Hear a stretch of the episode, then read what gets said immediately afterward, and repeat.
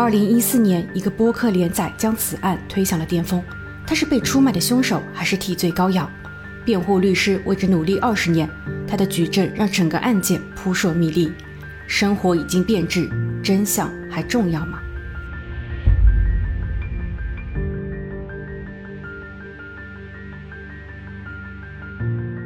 ？Hello，大家好，我是桂林义。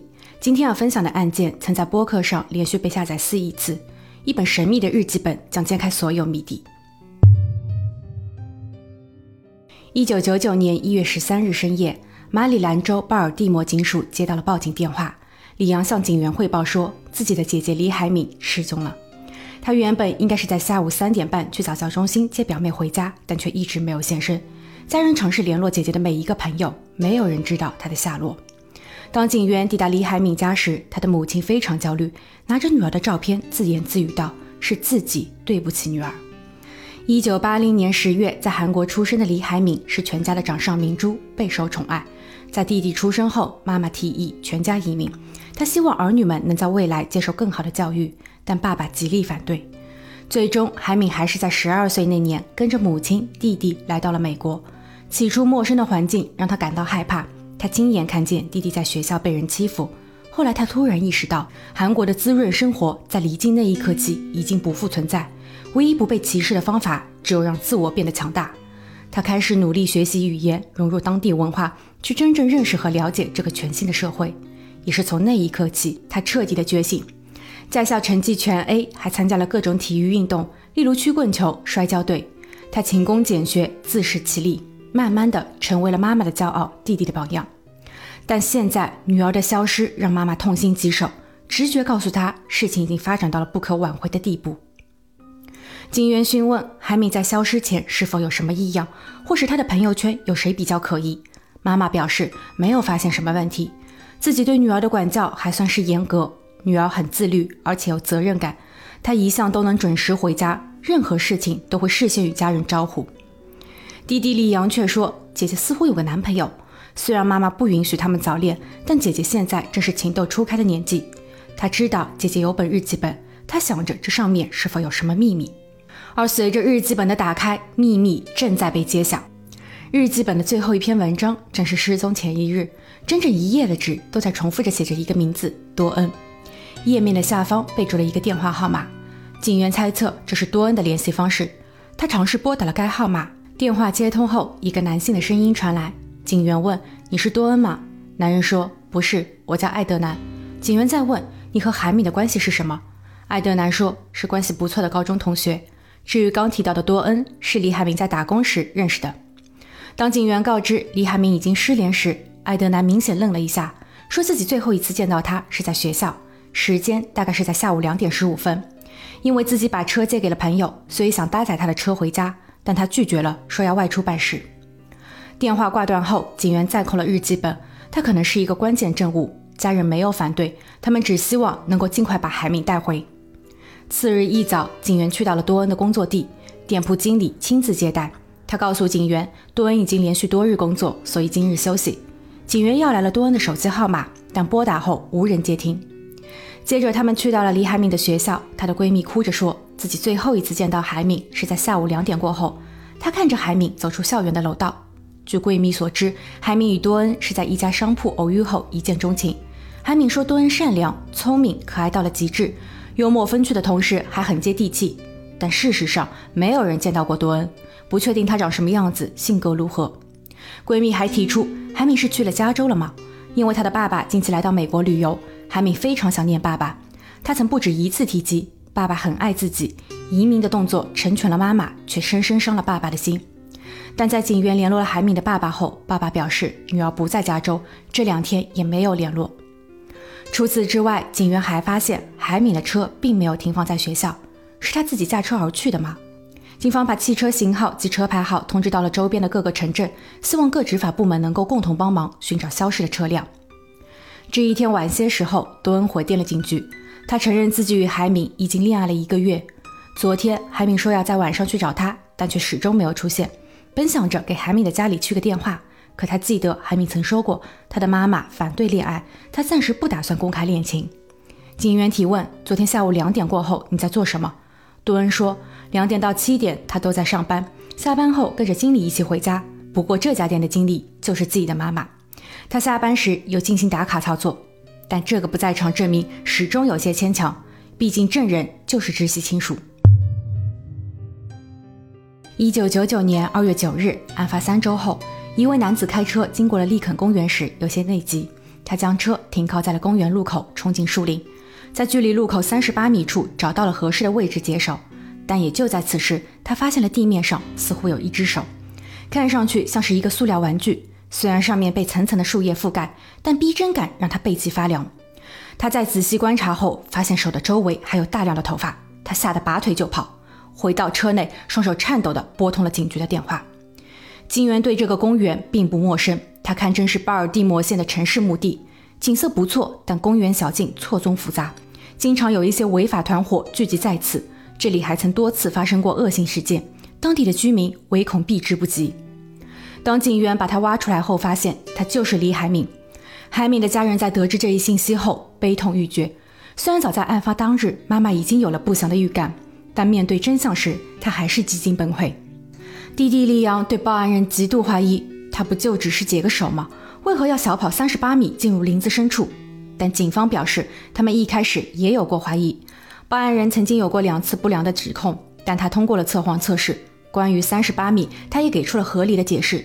正是因为之前的指控，所以他现在特别小心，尤其是解手这类举动，他很害怕被人发现后再惹上什么官司。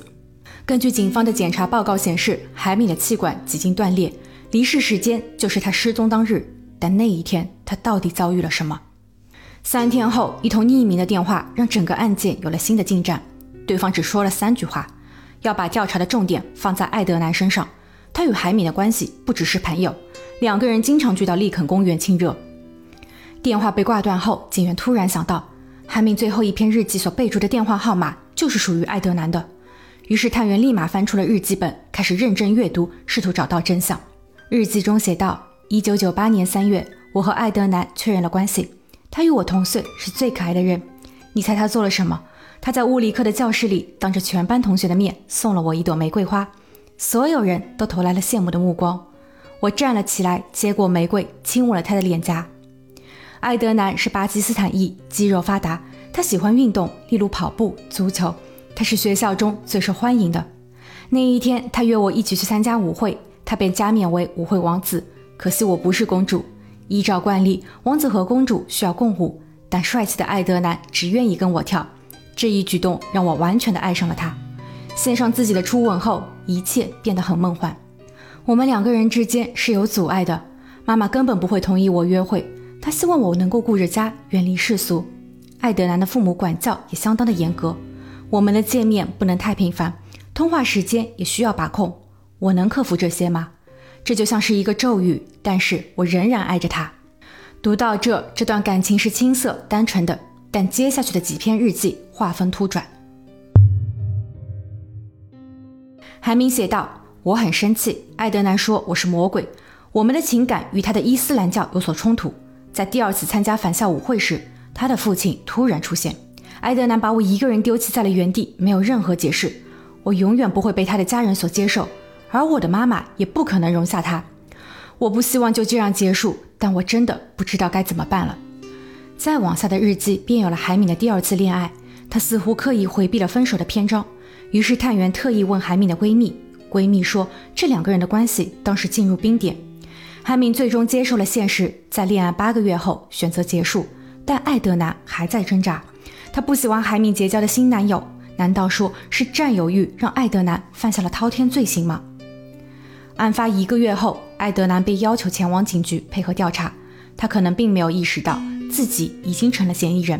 当再一次被询问最后一次见到海敏的场景时，他随口说了句：“不太记得了，好像那天也没有见过他。”自己下午两点下课，三点去参加了体育训练，后来和朋友结衣外出闲逛，然后又去了清真寺。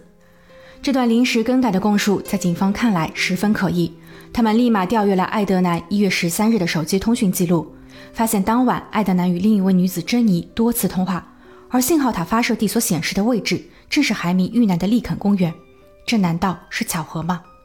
在对珍妮进行审问后，警员得到了一个关键信息。珍妮并不认识艾德南，两个人唯一的联系人是杰伊。一月十三日晚上八点，珍妮接到了杰伊的来电。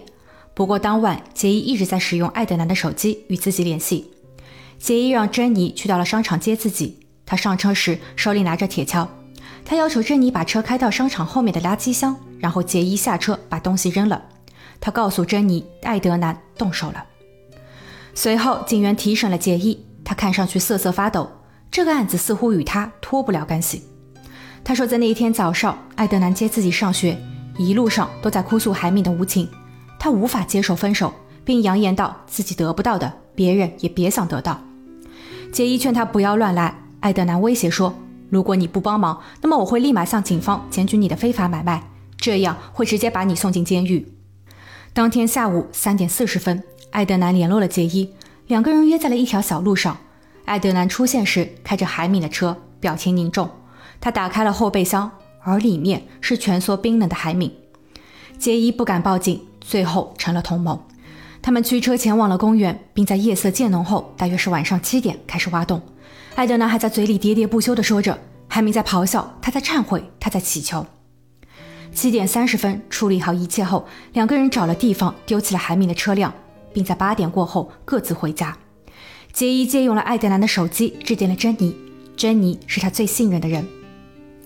一九九九年二月二十八日，十九岁的艾德南被指控一级谋杀。为了防止他逃跑，他被拒绝保释。虽然杰伊始终没有说出艾德南的作案细节，不过他带着警方找到了海敏的车，这也渐渐证实了他的供述。此时的艾德南一直在喊冤。一个月后，警方搜查了艾德南的家，他们看到了海明给他的信。信的正面，海明写道。显然，你对我的决定不尊重。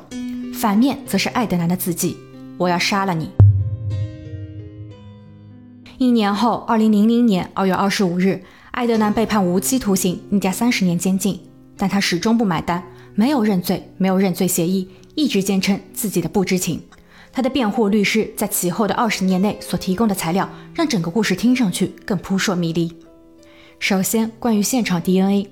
当年并没有进行 DNA 的提取和比对，但后来法医在海敏的衣服、项链、指甲缝中进行提取样本，甚至还挖了案发地附近十处土壤进行取样，但始终没有发现艾德南和杰伊的任何 DNA。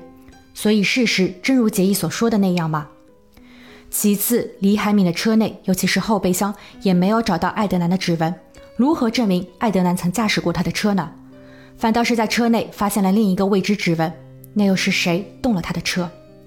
园林专家表示，根据警方当时所拍摄的发现海敏汽车时的照片，轮胎下方的草坪仍有一定的新鲜度，草皮状况良好，所以这辆车只可能在那停留了一周，甚至是更短的时间。而杰伊指认时已经是案发一个月有余，这又意味着什么？再者，杰伊的证词也与事实不符。杰伊说晚上七点到八点是他们藏匿的时间，但有超过七十个证人作证，案发当晚七点。艾德南在清真寺，那是斋月期间，他们需要祈祷。艾德南的手机定位也显示，起码在七点零九分至七点十六分之间，他都在清真寺。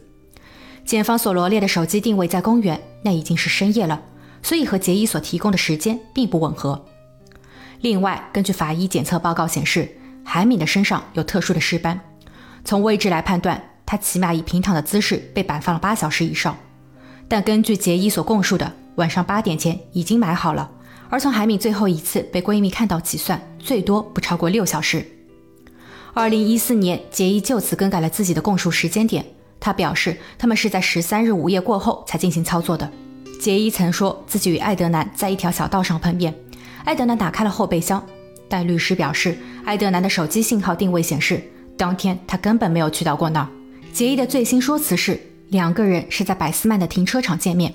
不仅如此，他又说了一个秘密：艾德南为了威胁杰伊，事先从他这购买了十磅违禁品。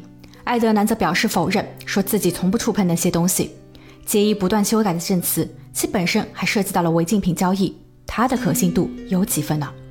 就好像他一直在根据事情的进展改编故事。可笑的是，杰伊只是被判了缓刑，他都不需要坐牢。